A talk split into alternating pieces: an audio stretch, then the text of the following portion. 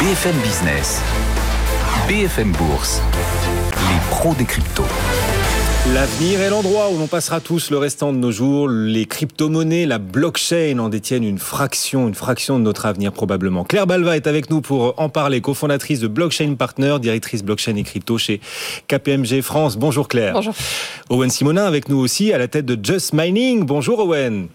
Bonjour. On est ravi de retrouver à distance et sa chaîne YouTube, bien sûr, Asher avec un H au début. Puis bien sûr, Vincent Gagne qui nous accompagne donc pour TradingView France aujourd'hui. On le disait sur les cryptos, c'est compliqué. Le cours du Bitcoin, Vincent, a rebondi de près de 80% depuis son plus bas estival de la mi-juillet. La capitalisation boursière totale crypto était revenue il y a quelques jours au-dessus des 2000 milliards de dollars. Et puis, depuis mardi, c'est à nouveau plus compliqué. On a une correction qui se confirme aujourd'hui.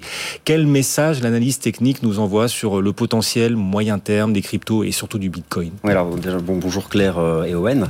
Euh, vous avez très bien fait, Guillaume, de rappeler le contexte. Euh, depuis mardi, il y a eu une séance de liquidation sur le marché des cryptos de forte baisse, à nouveau moins 10. Mais déjà, il faut arriver à la situer, cette séance. Depuis le 20 juillet jusqu'à peu près fin septembre, le marché crypto a fortement monté. Le cours du Bitcoin a dû prendre 80% depuis ses plus bas. Si vous prenez justement, vous venez d'en parler, la capitalisation boursière totale, elle est presque revenue fin août, début septembre, au niveau de son record historique. Donc déjà, c'est pas illogique d'avoir une phase de prise de profit après, euh, après un tel mouvement. Bon, c'est toujours facile de dire ça euh, après coup. euh, autre chose, le cours du Bitcoin a atteint, c'était aussi début septembre, la zone des 52 000, 53 000 dollars. Lorsque vous regardez le spectre des, des positions ouvertes, du volume, pour parler simplement, qui s'est fait dans la phase corrective, celle du printemps dernier.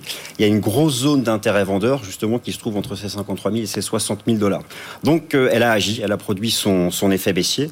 Et puis, mardi, c'est aussi un choc de liquidité, puisque voilà, euh, des paquets d'ordres, stop de protection, traders particuliers ont pu être déclenchés, etc. Donc, maintenant, la, la vraie question pour terminer sur ce sujet, euh, est-ce que ce qui s'est passé mardi, c'est à nouveau l'entrée dans une phase de chute comme on a eu au printemps, mmh. ou est-ce simplement un choc isolé Petit choc de liquidité, et derrière on repart en avant c'est la question que tout le monde se pose. Moi, je, termine euh, sur ce sujet technique en disant que c'est une zone très large, 40 000, 45 000 dollars. Il faut la tenir, cette zone. Et c'est la zone de prix au-dessus de laquelle je considère que pour le moment, ça reste un choc isolé de bon. liquidité. Pour le moment, donc à vos yeux, à 45 200 dollars en ce moment, pour l'instant, on est encore sur un choc de liquidité limité sur euh, le Bitcoin. Ce sont quand même les traders pros qui font euh, le marché euh, du Bitcoin. Ils ont, ils en ont vu des vertes et des pas mûres depuis le début de l'année, avec un gros trou d'air euh, au printemps, un trou d'air un peu plus léger, mais quand même notable depuis le début de la semaine. Est-ce que ces traders pros sont toujours autant exposés à l'achat sur les cryptos alors, euh, faites très bien souligner aussi euh, ce sujet. Euh, la différence majeure entre la hausse des cryptos depuis 2020 et celle, par exemple, de fin 2017, c'est la présence des, des, institutionnels. En 2017, ça avait été essentiellement fait par les traders particuliers. Maintenant, il y a les deux catégories qui jouent ensemble, entre guillemets. Alors, ils investissent via des contrats à terme, des contrats futurs, des contrats d'options, des fonds. Euh, je parlais tout à l'heure d'ETF, c'est beaucoup d'ETF systématiques sur les cryptos. globalement, les asset managers sont net acheteurs. Les traders institutionnels à fort effet de levier, c'est très variable. Ça tourne autour des, des 50%. Euh, alors, comment ils se projettent? Il y a plusieurs façons de faire. Moi, je regarde la, euh, la façon dont ils investissent sur, vous savez, le marché des options, les options Bitcoin. Donc, forcément, il faut savoir se projeter sur une échéance et un prix d'exercice. Globalement, d'ici la fin de l'année, il reste euh, la grande majorité d'entre eux optimistes. Euh, en tout cas, c'est la vision des choses là à un instant T ça reste quand même tout ça très volatile. Alors on rappelle quand même que depuis le 1er janvier, la perf du Bitcoin reste largement positive, même s'il y a eu bien sûr des hauts et, euh, et quelques bas, mais cette volatilité reste spectaculaire. Est-ce qu'on peut imaginer qu'elle se réduise un jour à long terme? Est-ce qu'un Bitcoin, est-ce que le Bitcoin un jour pourrait devenir aussi peu volatile que l'euro ou, le dollar? Alors c'est vrai qu'à une époque où là certains pays commencent à adopter le, Bitcoin, on peut se poser la question. C'est pas une monnaie comme les autres. Euh, jamais le Bitcoin dollar n'aura la même volatilité que l'euro dollar, tout simplement parce que l'euro dollar, c'est sur le marché d'échange flottant, c'est euh, la formation des prix, c'est le carnet d'ordre interbancaire. Voilà, c'est les banques, les gros ordres des banques.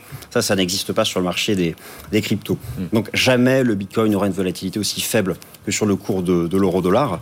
Euh, et ça va prendre encore beaucoup de temps pour que pour que ça pour que ça change.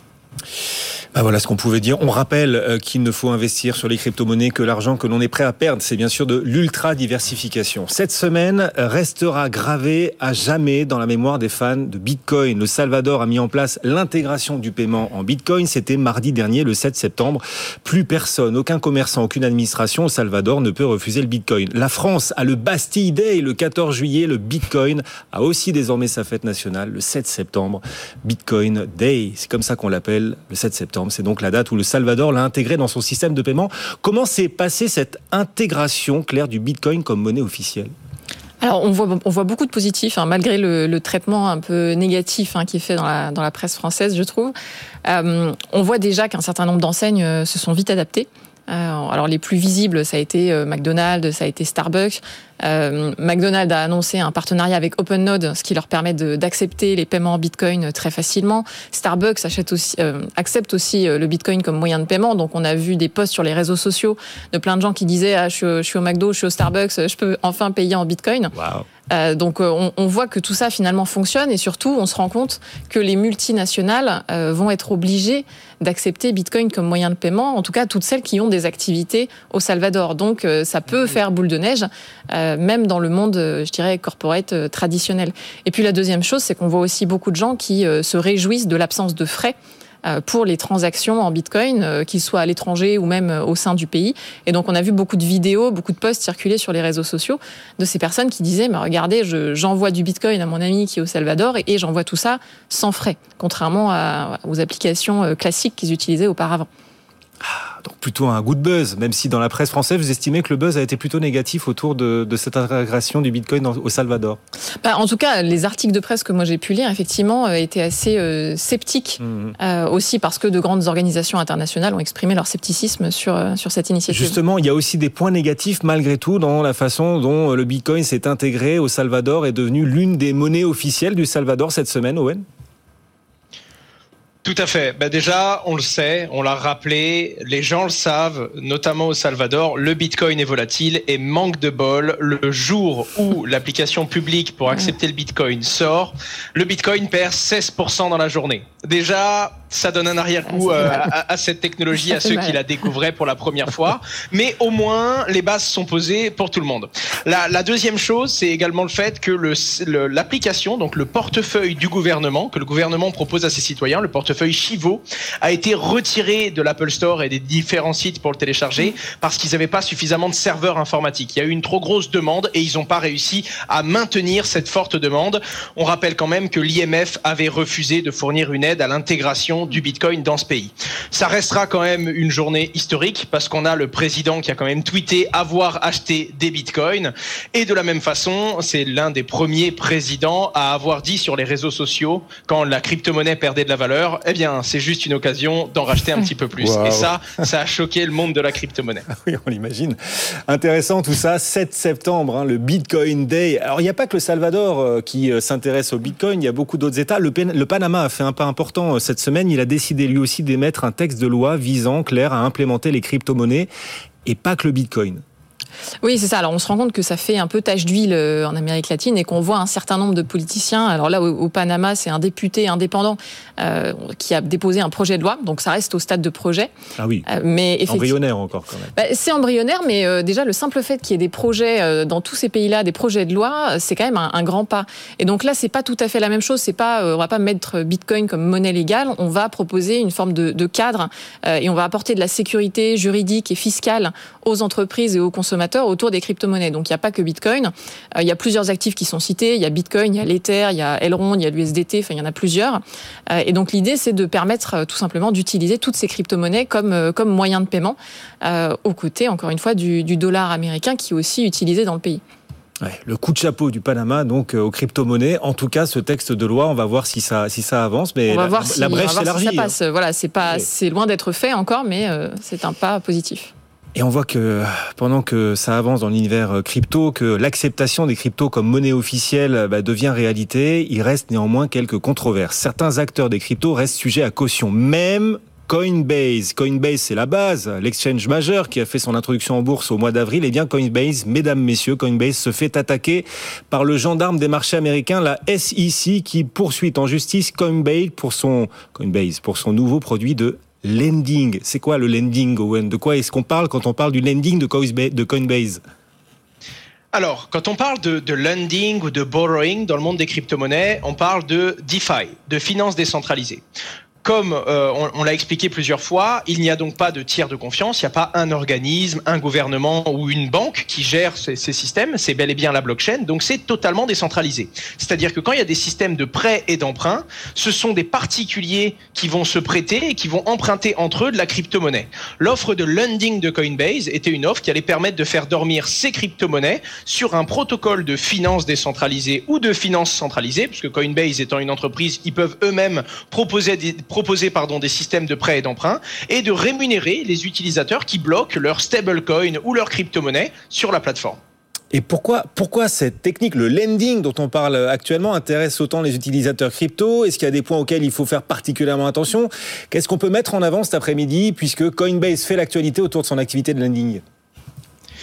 Alors déjà, sur le fait que Coinbase fait l'actualité, c'est parce qu'aux États-Unis, c'est pas réglementé de la même façon qu'en Europe. C'est-à-dire qu'on considère que certaines solutions de lending et de borrowing sont des solutions de security token et en gros doivent être régulés comme des security avec un autre cadre juridique que celui qu'on a par exemple en France où on va considérer ces crypto-monnaies comme des crypto-actifs et non pas comme des security. C'est pour ça que ça a fait du bruit euh, autour de Coinbase alors qu'en Europe notamment il n'y a pas ces problèmes-là. Ça c'est la première chose. La deuxième chose c'est le risque quand on va directement faire du lending et du borrowing dans la blockchain. Alors déjà je le rappelle, hein, on peut faire de la finance décentralisée quand on dialogue avec la blockchain mais il y a des entreprises centralisées qui proposent de faire ça. Donc encore une fois, c'est pas parce qu'on va faire du prêt et de l'emprunt qu'on va s'adresser à la blockchain. On peut également le faire vis-à-vis d'entreprises qui proposent ça de façon centralisée avec les crypto-monnaies.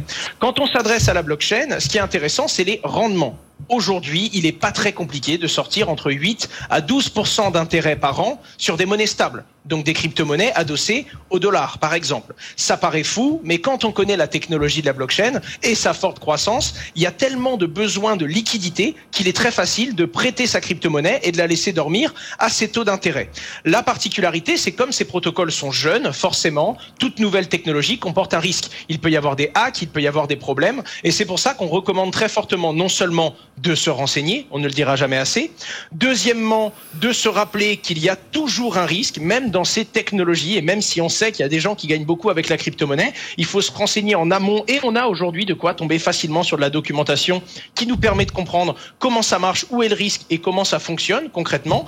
Et pour finir, se diriger vers des protocoles. Les plus connus, c'est AAV ou c'est encore Compound, qui sont des protocoles qui ont déjà 20, 30 milliards de dollars déposés sur le protocole et qui existent depuis plusieurs mois, voire plusieurs années, ce qui permet d'avoir un peu plus de recul sur cette technologie et ne pas se jeter sur le premier protocole qu'on a vu apparaître sur sa page Google. Voilà, le lending décrypté donc grâce à Owen et sa capacité euh, didactique euh, dont il nous fait euh, profiter chaque vendredi dans les pros des cryptos. Coinbase en tout cas, maille avec le gendarme des marchés américains. Et pendant ce temps, d'autres plateformes d'exchange, d'échange de cryptos en profitent et montent en puissance, poussent leurs pions.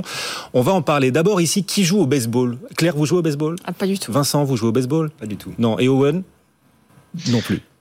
Bon, à défaut d'y jouer, qui regarde le baseball à la télé, vous, vous regardez le baseball euh, Même pas, même, pas. J'ai honte, mais même pas. On est très français autour de cette table. Vincent non plus. Voir un match Oui, bon, vous en avez vu un dans votre vie, d'accord. Personne ne joue au baseball, personne ne regarde autour de cette base, de cette euh, table, le baseball. Mais ça tombe bien parce que c'est de basket qu'on va parler. Stephen Curry, vous le connaissez, lui ah c'est un champion de basket, figurez-vous. Et là, vous vous dites, et alors? Eh bien, c'est une star aux États-Unis. Et il a tweeté récemment, je commence le crypto gain. Avez-vous des conseils? Ah, Une star qui dit s'intéresser au crypto, déjà, ça a titillé la communauté.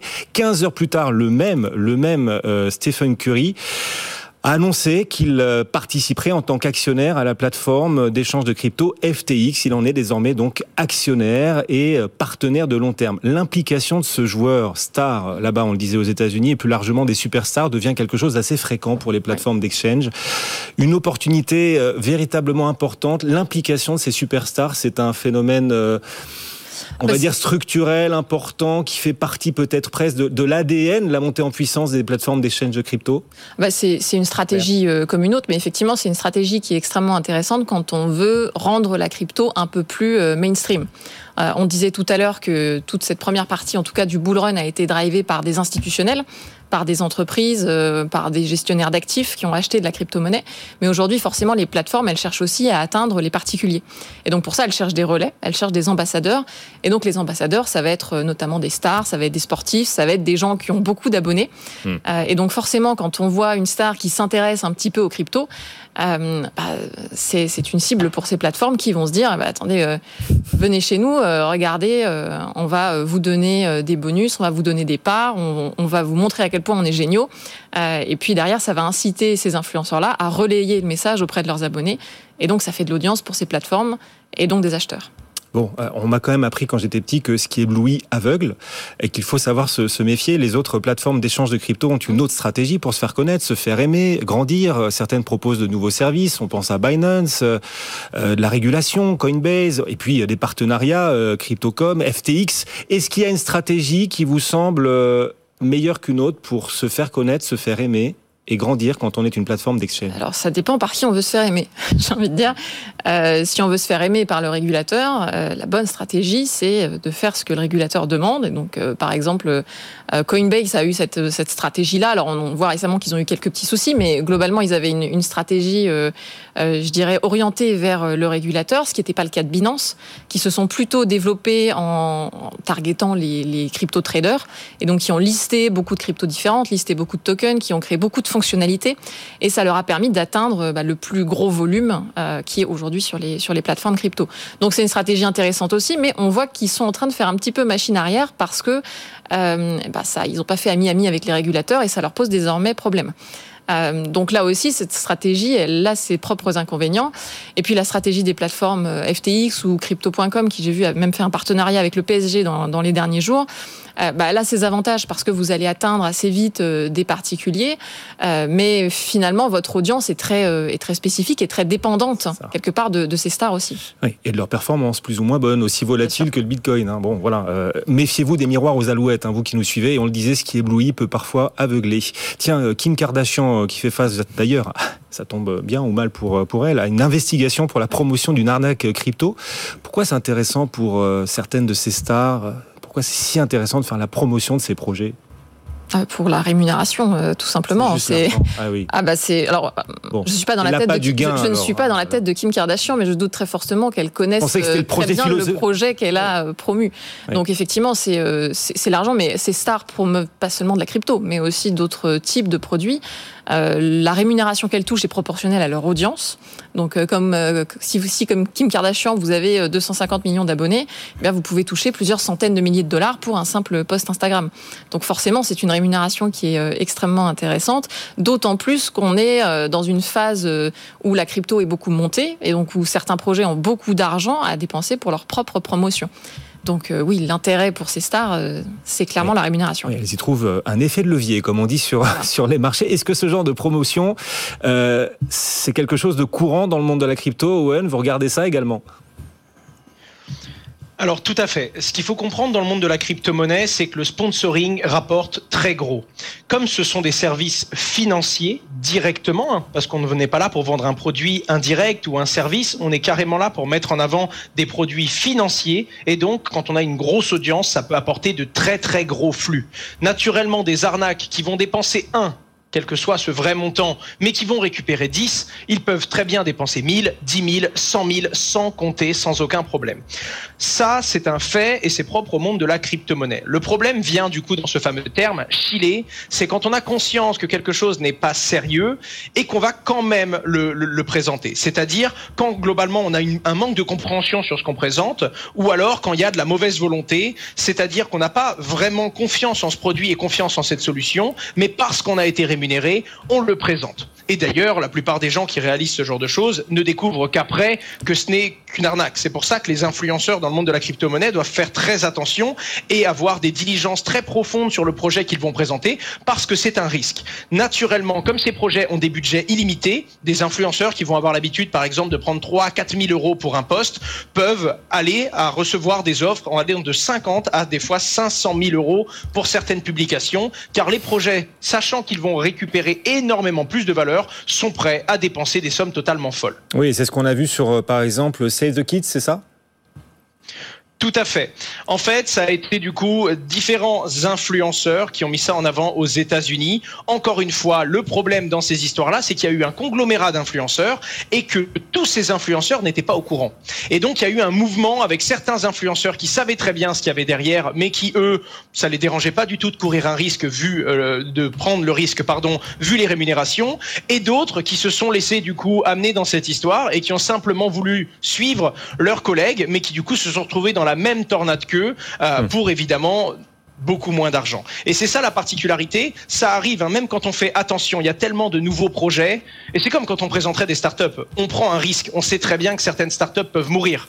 Par contre, dans le monde de la crypto-monnaie, c'est déjà plus rare. Mais certaines startups peuvent partir avec la caisse. Là, c'est déjà un autre type de risque. Mais le risque final, c'est vraiment l'arnaque. Un projet qui propose, par exemple, 1, 2, 3% d'intérêt par jour. Et on en a connu en, 2016, notamment avec le fameux BitConnect, qui faisait la tour des, le tour des influenceurs et qui proposait, par exemple, entre 250 000 et 1 million d'euros pour une mention sur YouTube, pour vous dire à quel point ça allait loin. Mais à partir du moment où c'était rentable pour la plateforme, elle faisait le tour des influenceurs et tous ceux qui le voulaient pouvaient mettre en avant cette arnaque ce qui éblouit aveugle. Tiens, justement, les cryptos, on parlait des cours du Bitcoin, on est à 45 000 dollars euh, aujourd'hui 10 septembre. Euh, c'est compliqué, hein, séance compliquée, journée compliquée pour les fans de Bitcoin. Pour l'Ethereum, ça n'a pas l'air tellement mieux. Vincent est toujours avec nous. Vincent Gann, l'Ethereum, là je le regarde en direct, 3248 dollars. C'est une baisse pour l'Ethereum de plus de 5%. Là, voilà. le, mot de la fin technique, euh, seuils à tenir 40 La patate chaude, c'est pour vous, voilà. Alors voilà, alors 40-45 000 à tenir sur le Bitcoin, j'espère que ça va tenir. Pour l'Ether, c'est 3000 dollars. C'est vraiment les seuils à tenir.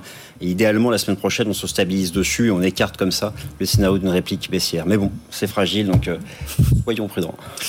Prudence et mère de sûreté. Merci à tous les trois de nous avoir accompagnés. Vincent Gann pour TradingView France, Claire Balva pour euh, KPMG et euh, Blockchain Partner. Voilà, Claire, bien sûr, à nos côtés chaque vendredi. On vous remercie, Claire, de venir euh, nous rendre visite chaque semaine. Owen Simonin également avec nous, bien sûr. Sa société Just Mining et bien sûr sa chaîne YouTube. Combien d'abonnés, Owen, sur votre chaîne Asher? 376, mais ça va très vite en ce moment. Ah oui, ça va. 376 000. Oui, vous, oui voilà, j'allais dire, ça a baissé, ça, a baissé, j'allais dire. 376 000, ben voilà. Merci beaucoup à tous les trois de nous accompagner, les pros des cryptos. C'est chaque vendredi. Bon week-end à tous les trois. Le CAC 40 est toujours assez hésitant. On va débriefer cette séance boursière. On recule d'ailleurs désormais de 0,4% à Paris, 6657 points. Le club à suivre dans une poignée de secondes juste après la pause. À tout de suite. BFM Bourse, vos placements, nos conseils sur BFM Business.